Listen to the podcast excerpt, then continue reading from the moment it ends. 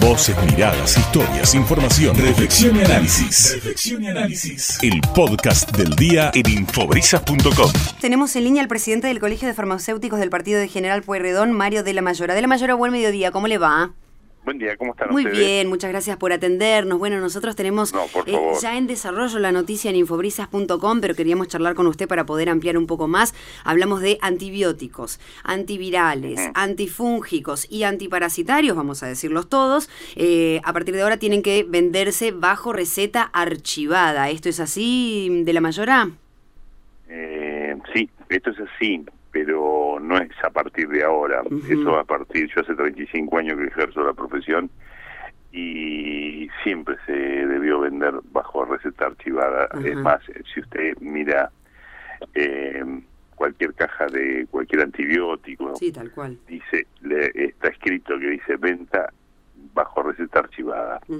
Para clarificar un poco esto, digamos que tenemos tres tres tipos de tres grupos de medicamentos eh, cuyas condiciones de expendio son distintas. Tenemos los medicamentos de venta libre que cada día abundan más lamentablemente, cada día son más.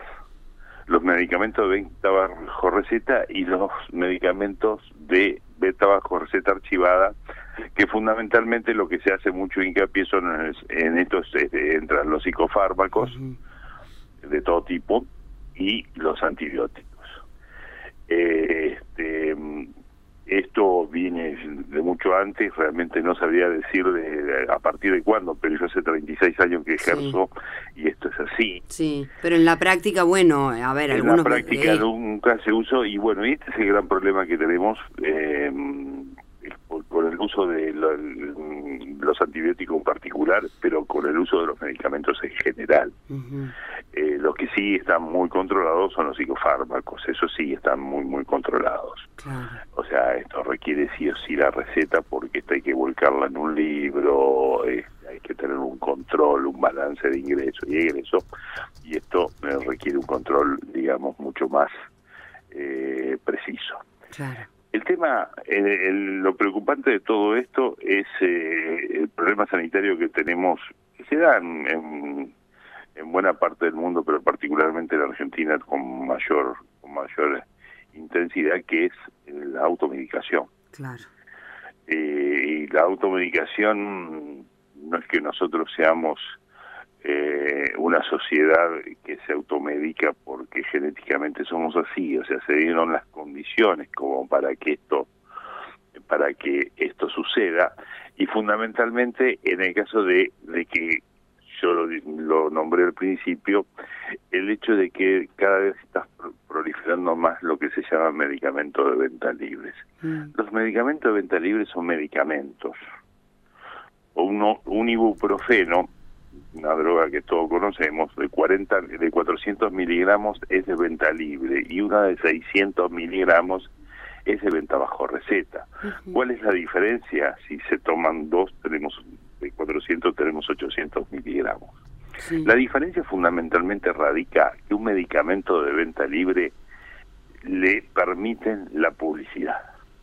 Y la publicidad eh, en general son, eh, son efectivas, eh, ustedes lo saben mejor que yo, esto, Sí. pero particularmente en el medicamento, la, la demanda que tiene la gente por lo que vio en la televisión. Ah.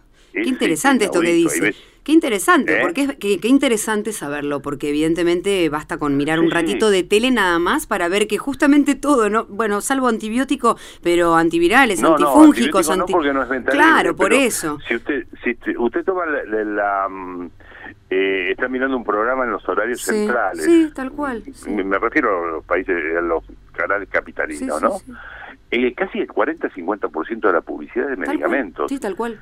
Es más, nosotros los farmacéuticos muchas veces nos vienen y nos piden, ¿qué necesita? Necesito la crema esta que salió en la televisión que la promociona fulano de tal. Ajá. Y la verdad que si uno no, a veces nosotros o algunos no miramos televisión, no miramos muy poco, este, realmente desconocemos el producto y la gente lo conoce y no es lo mismo un producto que recomienda al médico, que puede recomendar al farmacéutico, y la voy a nombrar, pero Nadiva, pero que lo que recomiende Mirta Legrand. Claro, claro. Pero es una demanda absolutamente inusual cuando se produce la publicidad de los medicamentos. Esto es el motivo por el cual han proliferado los medicamentos de venta libre que hasta ayer eran medicamentos de venta bajo receta. La publicidad y obviamente que ustedes saben bien que la publicidad en horario central de un canal no es barata, obviamente el interés económico por parte de las industrias farmacéuticas en el aumento del consumo de medicamentos está claro. Y este ejemplo del ibuprofeno que usted da aplica para las otras, para estas cosas, por ejemplo, estos productos que usted menciona como cremas y demás, es por el dosaje. Los antiespasmódicos, las cremas estas antiinflamatorias, bueno, entonces hay miles de este, productos que nos hacen tener una silueta perfecta, bueno, todo lo mm. que surgen siempre en esta época, pero esto es inaudito la cantidad. casualmente el domingo me puse a ver un programa central eh, de un canal de un canal de aire, no de cable. Y realmente me, llamó la atención que y, lo me tomé trabajo de contarlo. De 10 publicidades que hubo en la tanda, 5 eran de medicamentos. Totalmente. este, esto hace que eh, nosotros adquiramos lo que se llama, lo que llamamos una cultura química. Y una cultura química después este se, se traslada a los demás. Si esta pastilla o este antibiótico me lo recetó el doctor por un problema que tuve hace cuatro años y me hizo bien, ¿por qué no me va a hacer bien hoy? Porque quizás lo que tuviste hace cuatro años no es lo mismo que, que tenés hoy. Y entonces, realmente, en el caso particular de los, eh, de los antibióticos, la gravedad más allá del uso del mal uso del medicamento per se, el, antibiótico, más allá de, su acción antimicrobiana, este, tiene también contraindicaciones como todos los medicamentos. Mm. Es hepatotóxico, puede tener reacciones anafilácticas. y yo le sumaría algo más. Yo le sumaría algo más, ¿Eh? de que le sumaría una problemática más de la mayora. Eh, está también esto de la comodidad de, bueno, tengo agendado el teléfono del médico, eh, le pregunto, uh, doctor, me pasa, me duele un poco la garganta, esto toma tal cosa. Y uno también ahí comete el error. Ocurre, ocurre, ocurre, y esto se lo voy a detallar un poquito más, como también estuvo en aumento durante la pandemia. Mm. Este, y en el caso particularmente del antibiótico, lo que logramos es que ese antibiótico mal usado y hiper usado produce lo que se llama eh, la resistencia microbiana, o sea, deja de ser útil. La, bacteria a la que queremos combatir eh, crea resistencia sobre ese, sobre ese antibiótico y, nos, y, dejamos de tener una herramienta eficaz para combatir eh, para combatir infecciones que son enfermedades agudas. El, antibiótico prácticamente en el 99% actúa en enfermedades que son agudas, que no son crónicas. Esto que usted acaba de decir, en el tema de cuando fue la pandemia, donde la consulta al médico y fundamentalmente en el caso de los antibióticos de uso masivo en el odontólogo, era común venir que la gente venía a la farmacia y nos mostraba la imagen del WhatsApp donde tenía recomendado, no sé si por el médico o el odontólogo o por ahí quizás, no, mira, tomate una tomate tal cosa que sí a mí me dolía la garganta también. En ese momento, digamos, los farmacéuticos y sobre todo los farmacéuticos de barrio, esto se diluye un poco también en las mega farmacias porque hay un, es, es un poco impersonal pero sí, estamos en una pandemia donde teníamos que detectar síntomas que podía ser COVID y uno de esos síntomas era un dolor de garganta. O sea, era impensable que una persona pueda venir a la farmacia a, a, buscar un antibiótico y que de la farmacia saliera con el antibiótico. Lo que salía con la farmacia era con una orden, ya te vas al médico, ya te vas a la guardia y ya te vas a disopar. ¿Sí? Eh, este, pero con eso con, ese síntoma, pero fundamentalmente el dolor de, garganta. Ahora después está, eh, creo que todos somos culpables de esto y, no y no excluyo la la culpabilidad en el sector de los farmacéuticos, pero nosotros a veces estamos a las 3, 4 de la mañana de guardia y aquel que alguna vez ha tenido un dolor de muela sabe de lo que estoy hablando. Sí. O sea, hoy a las 4, no sé por qué eh, generalmente los dolores de muela se dan a la madrugada. Sí, porque siempre son inoportunos básicamente. eh, realmente eh, eh, en, en, eso, en esos casos la, gente viene desesperada y no consigue a esa hora no consigue un odontólogo cuando no le dan el turno para el jueves que viene y ahí se está muriendo el dolor. Sí.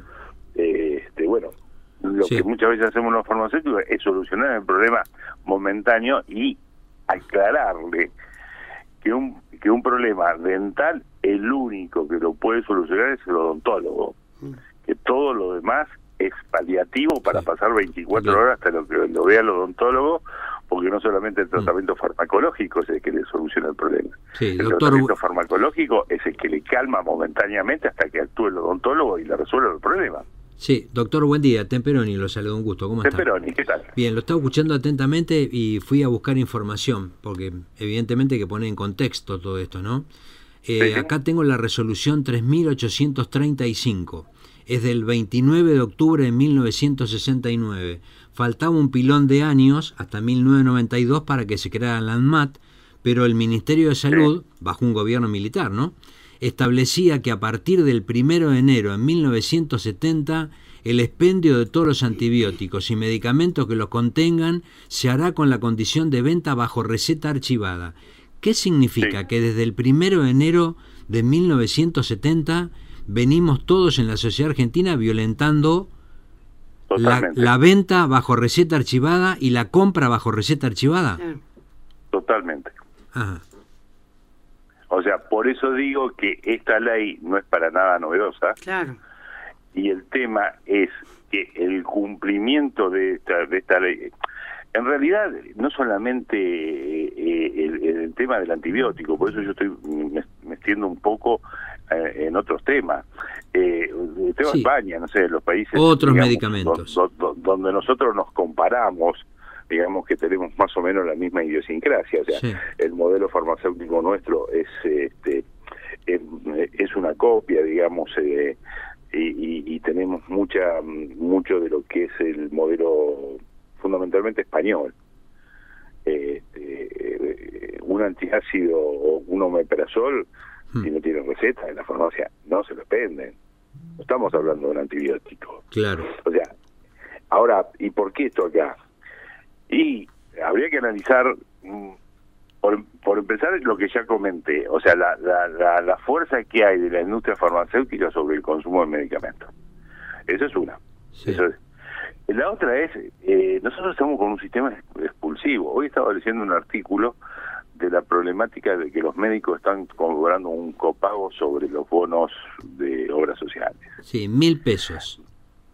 Mil, pesos, mil pesos al bolsillo realmente yo no quiero no, no, quiero defender a los médicos pero porque ellos se saben defender muy bien pero realmente eh, el ejercicio de la medicina a través del pago de la seguridad social se ha pauperizado. Entonces qué es lo que hacemos hacemos que una que una consulta dure promedio ocho minutos.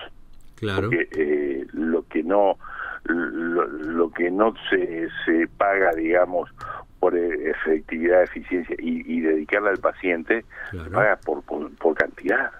Y esto, esto lamentablemente lo vemos en alguna clínica y muchos de los médicos se quejan en, eh, a veces en la clínica si yo no puedo ver un paciente en ocho minutos. Bueno, pero si vos no ves un paciente en ocho minutos, no llevas a la papa a la olla. Sí. Ahora, de la mayora, ¿cómo es el circuito de la receta médica? ¿no? Para, para que quede claro, eh, el médico tiene que prescribir eh, paciente la receta original y copia por duplicado. ¿Sería ese el camino correcto? Ese sí. Eh, eh, pero el camino correcto tiene que empezar por el camino correcto. Por supuesto. o sea, la, la receta es la culminación es la culminación de una consulta médica. Exacto. O sea, ¿qué es lo que hace el médico? Ve al paciente, con, en la consulta lo ve, lo diagnostica, ya sea con un diagnóstico certero o un diagnóstico presuntivo, y en función de eso le da un medicamento para ese diagnóstico. Y este y le elabora la, con la, la receta. En los casos de medicamentos venta archivada, sea psicofármaco o en este caso también antibiótico, si el paciente tiene una obra social, se le hace la receta por la obra social y se le hace un duplicado para que quede en la farmacia. ¿Por qué? Porque la receta de la obra social va a la obra social después. ¿sí? Y, el, y el original de un duplicado es el que queda en la farmacia. Esto es lo que ocurre y esto funciona muy, muy, muy bien, sí, con los psicofármacos. Ahora, eh, vayamos a un grupo no menor, que son de los adultos mayores, los jubilados. Es el 40% del consumo del medicamento. Los, eh, las recetas de los jubilados, y esto lo vemos en la farmacia a diario, y esto está, prácticamente el 90% de las recetas son repeticiones de recetas. Sí. O sea, el, el, el jubilado va todos los meses o ahora cada tres meses, mm. le hacen la receta mm. para los tres meses, digamos, le hacen tres recetas, que hoy se hace por vía online, o sea, que queda en la nube y el paciente va todos los meses a su farmacia con el número de afiliado, la bajamos de la nube y una vez por mes retira el medicamento. O un enfermo crónico que no sea jubilado o pensionado. Bueno, un enfermo crónico, pero generalmente... ¿Tiene que ir todos los meses o cada tres meses? Porque los jubilados, eh, generalmente el adulto mayor, eh, prácticamente todos los medicamentos son de uso crónico, para el colesterol, para la diabetes, para la hipertensión, son de uso crónico. Eh, desconozco, en, en, algunos casos de vez en cuando lo controlan y en algunos casos pasa un par de años no lo controlan. Pero también hemos detectado, y lo que hace el, el, el, afiliado al adulto mayor es muy prolijo. Para que no haya confusiones, porque siempre tuvo problemas alguna vez, lo que hace es corta la caja donde está la marca, el medicamento, el tipo de medicamento, y lo pega en una, en una hoja de carpeta. ¿Sí? Hmm. Entonces todos los meses va con esa hoja de carpeta, se lo da a la secretaria para que no se equivoque y le hace la receta.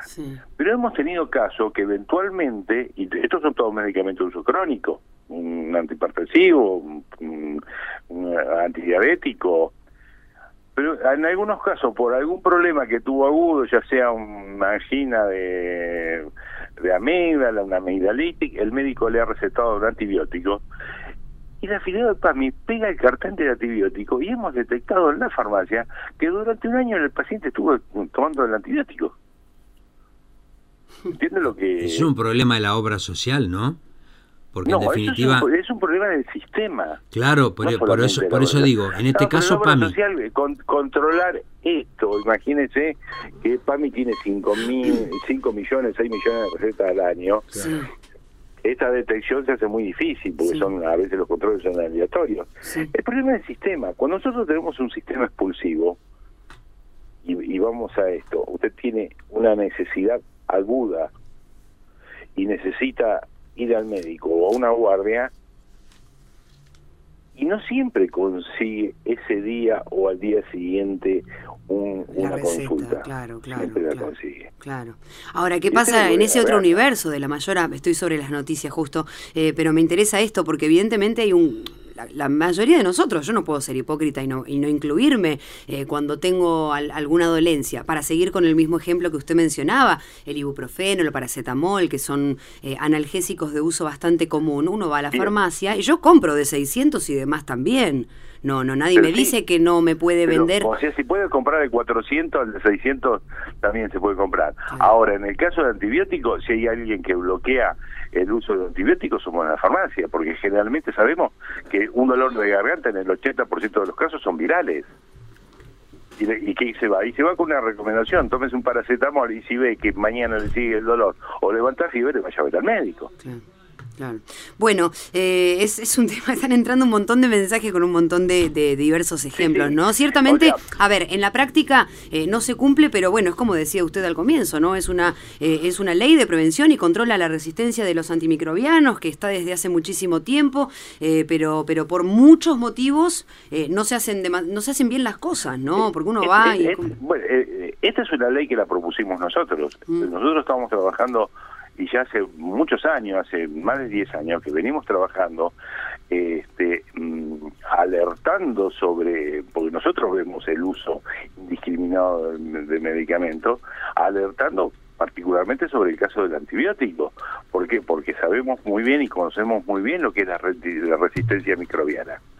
Entonces, este, esta, esta ley fue fue promovida, digamos, por las instituciones farmacéuticas. Me acuerdo, esto todo comenzó eh, a, hacer a hacerse carne esto en una reunión que tuvimos en nuestras instituciones, con instituciones sanitarias, creo que fue en San Nicolás, me acuerdo que ya te estoy hablando de hace 8 o 9 años atrás, donde veíamos la necesidad de que de ponerle coto a esto. Espero que con esta ley se ponga coto y espero que con esta ley, este, obviamente nosotros hablamos mucho con los médicos, eh, tenemos una excelente relación y cuando hay un problema nos, juntamos las, y sobre todo las instituciones, una relación prácticamente cotidiana y hablamos mucho, entonces empezar a bajar línea a los médicos de que por favor hagan la receta. No recomienden sin la receta porque se va a encontrar con eh, que en la farmacia le van a decir no. Hmm. Bueno, eh, eh, de la mayora estoy sobre las noticias, le agradecemos muchísimo este, este ratito, lo vamos a seguir, por supuesto. Cuando ustedes quieran. Que tenga buen día. Un abrazo. Un abrazo. Bueno, conversábamos con Mario de la Mayora, que es el presidente del Colegio de Farmacéuticos del Partido de General Pueyrredón.